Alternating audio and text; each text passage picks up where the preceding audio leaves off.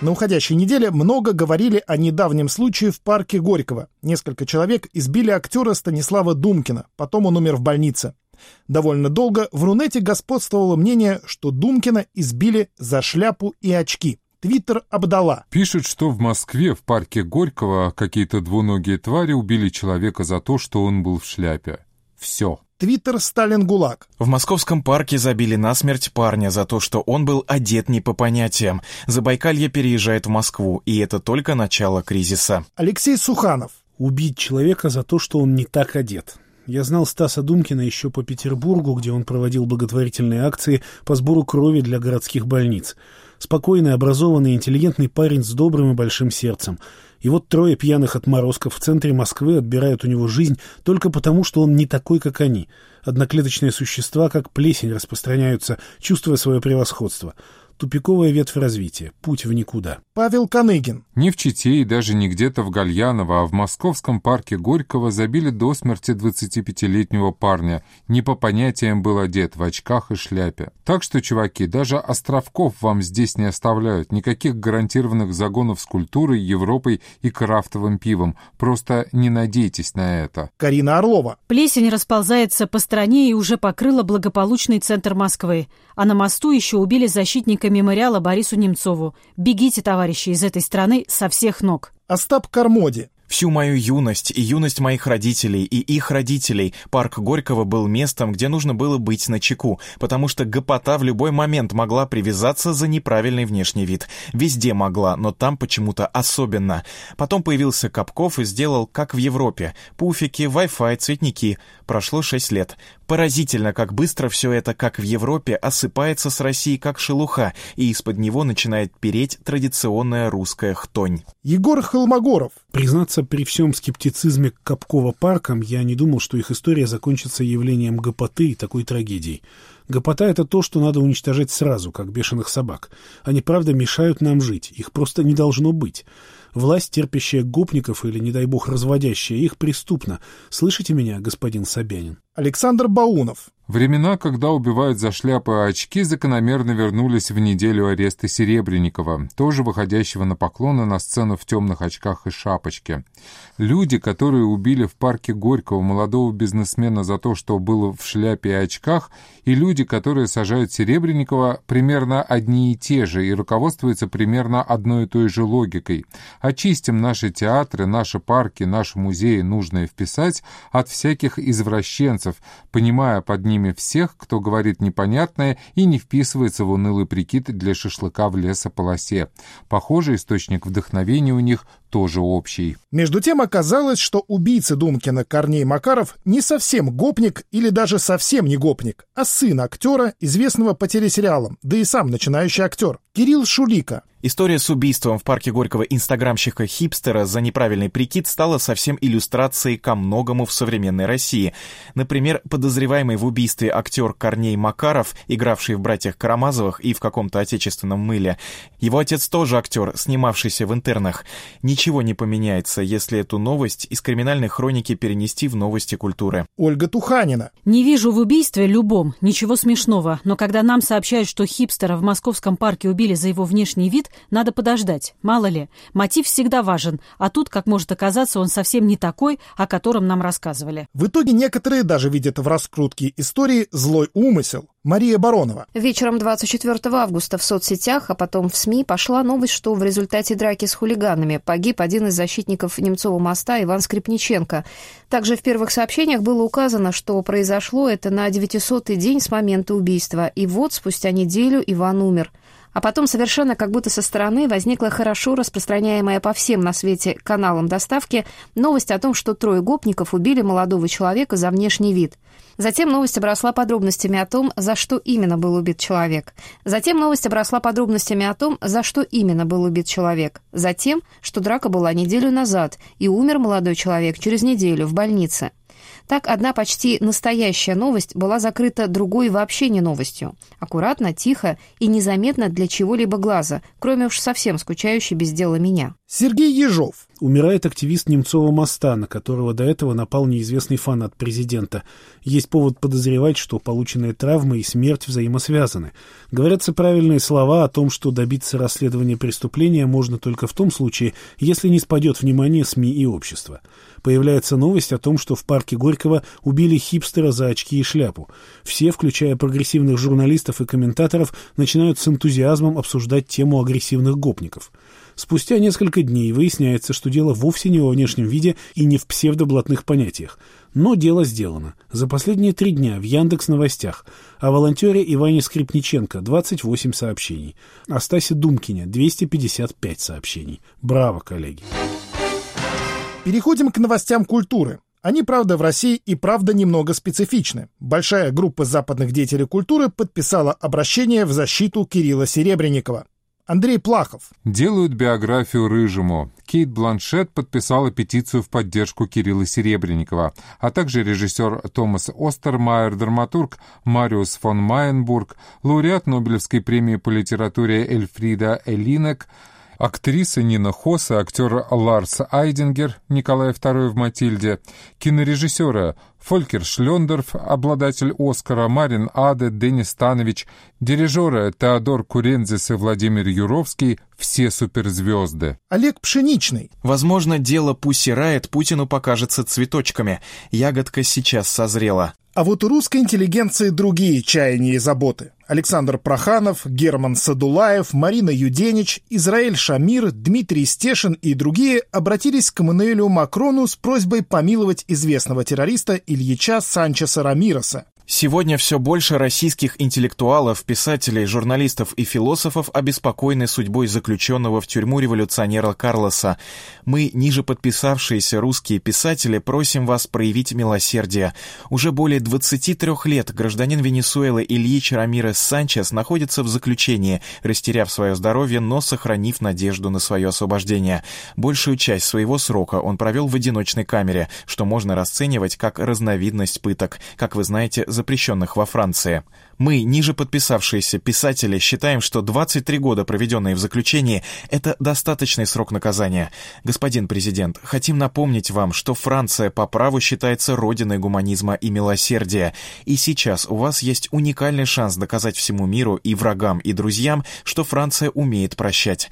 Исходя из этого, мы просим вас помиловать Ильича Рамиреса Санчеса с правом покинуть Францию и уехать в Венесуэлу, Российскую Федерацию или иную страну, готовую готовы его принять. Любопытно, что обращение было написано еще в мае, но попало в прессу только сейчас. Рустем Адагамов. Логично, что выпустить из тюрьмы убийцу и террориста Карлоса Шакала просят именно русские писатели и журналисты. Сергей Голубков. Цвет путинской интеллигенции просят Макрона помиловать международного террориста Карлоса Шакала.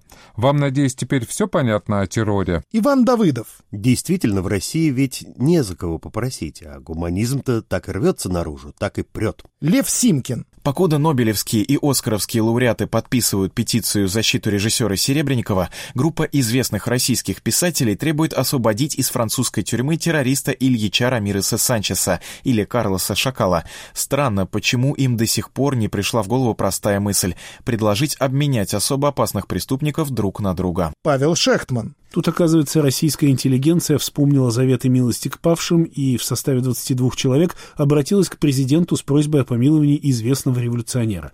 Правда, президента зовут Макрон, а революционера Карлос Шакал. А русских интеллигентов-гуманистов зовут так. Александр Проханов, Марина Юденич, Герман Садулаев, Дмитрий Стешин, Израиль Шамир, Дарья Митина – Остальные гуманисты мне неизвестны, и сомневаюсь, известны ли вообще кому-нибудь. Но уже перечисленных имен достаточно, чтобы не только не освобождать шакала, но и еще ужесточить ему режим пожизненки. Станислав Белковский. Предлагаю проект сценария небольшого детектива-триллера-боевика. Президент Франции Макрон вдруг собирается помиловать террориста-шакала Карлоса Ильича Рамироса Санчеса. Ну, просто для эффектного жеста, какие Эммануэль страшно любит. Французский истеблишмент в ужасе, и тут рождается политехнологический проект «Как сорвать помилование» — письмо маргинальных российских писателей-жуликов. После такого миловать никак нельзя. Макрон получает письмо и застывает. Но шакал Карлос все же бежит из тюрьмы, узнает, кто хотел помешать его помилованию и начинает отстрел писателей по одному. Короче, десять негритят. Как вам, а? Максим Каноненко. Я бы тоже подписал письмо, чтобы отпустили шакала, если бы меня попросили. Я хочу, чтобы вообще всех отпустили. Телеграм-канал «Красный Сион». Предлагают Макрону отпустить террориста на родину, в Венесуэлу, а лучше в Россию. Плохая идея, вряд ли нынешняя Россия ему сильно понравится. Все-таки поменялось многое. Начнет тут вдруг, тряхнув стариной, банкиров и нефтяников похищать.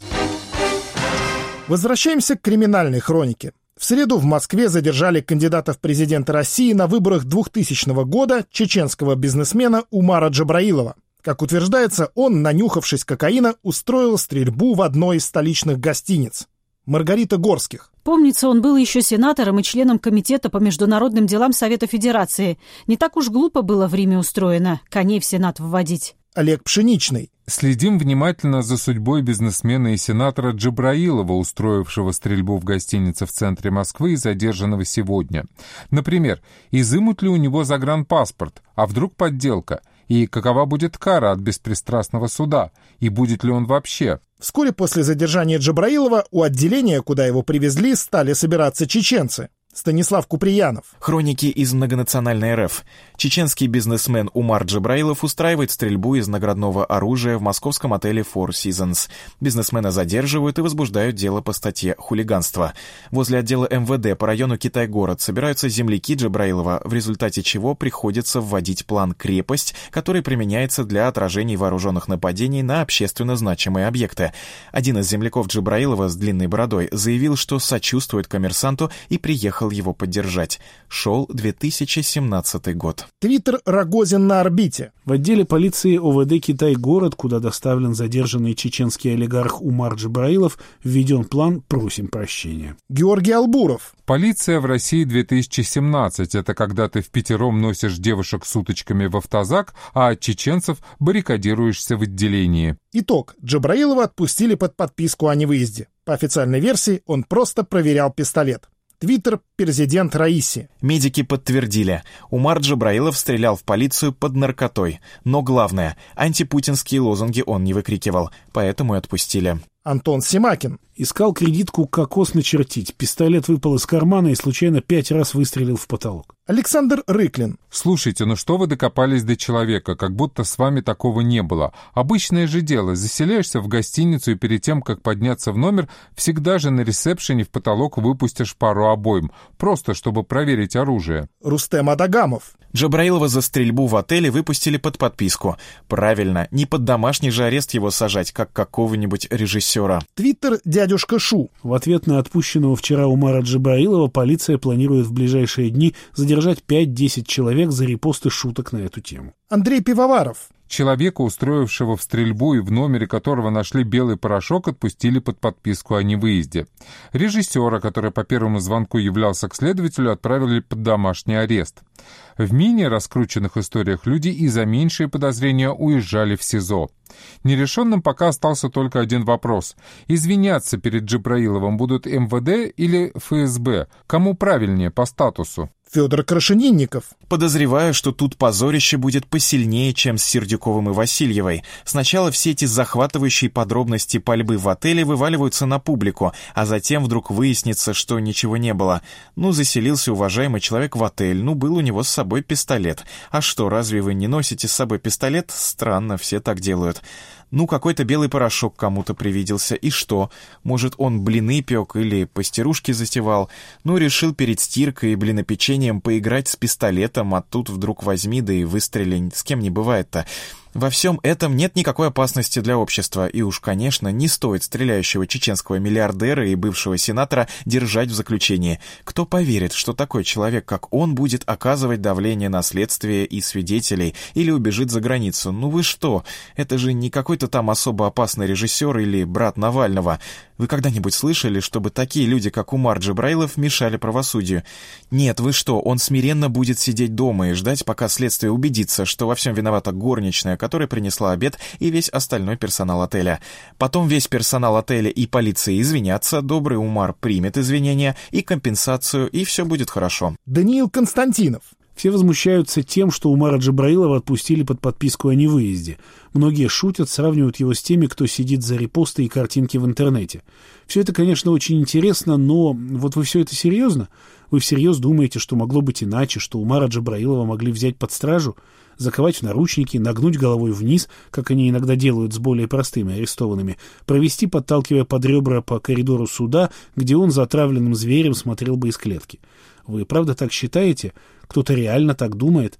Кто-то не знает, кто такой Джабраилов, или кто не знает, что у нас практически официально узаконено неравенство во всех областях жизни? Да очнитесь же уже. Ирек Муртазин. Куда более серьезные проступки сходили с рук людям, для которых столица России уже давно стала Москва-юртом. А тут всего лишь стрельба в номере. Не убил же никого Умар. А вот еще одна история, прямо связанная с Джабраиловым. Дело в том, что он основатель бизнес-ассоциации «Аванти», той самой, где совсем недавно подвязалась Лиза Пескова. Игорь Рудченко. Дочь Пескова спешно покинула «Аванти» и Россию после вакханалии, устроенной ее начальником в отеле. Андрей Мальгин. За несколько часов после ареста Джабраилова Лиза Пескова успела уволиться из возглавляемой им ассоциации «Аванти» и улететь в Париж на учебу. Станислав Яковлев. Чует мое сердце, что какая-то совершенно шекспировского размаха драма этим странным сюжетом наспех задрапирована. По другой версии, отъезд Лизы со стрельбой в отеле никак не связан. Но он веселит блогеров и сам по себе. Твиттер, водка и мельдоний. Это просто вы Лизу Пескову затравили в своем твиттере. Вот она и уехала. Кто же выдержит такое? Твиттер деревни Дуракова. Пишут, Лиза Пескова улетела домой в Париж, хлебнула рассеюшки. Завяло судостроительство, не дымят больше электроды в руках сварщиков. Твиттер Сталкер. Лиза едет в Париж. На умирающих заводах Франции оживление, у рабочих появилась надежда.